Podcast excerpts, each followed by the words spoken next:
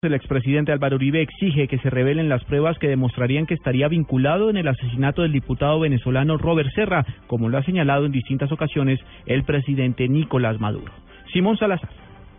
Tras las acusaciones del presidente de Venezuela, Nicolás Maduro, el expresidente Álvaro Uribe pidió a la Policía Nacional que revele si tiene información de que él haya sido el responsable de la muerte del diputado venezolano Robert Serra, quien murió en octubre pasado.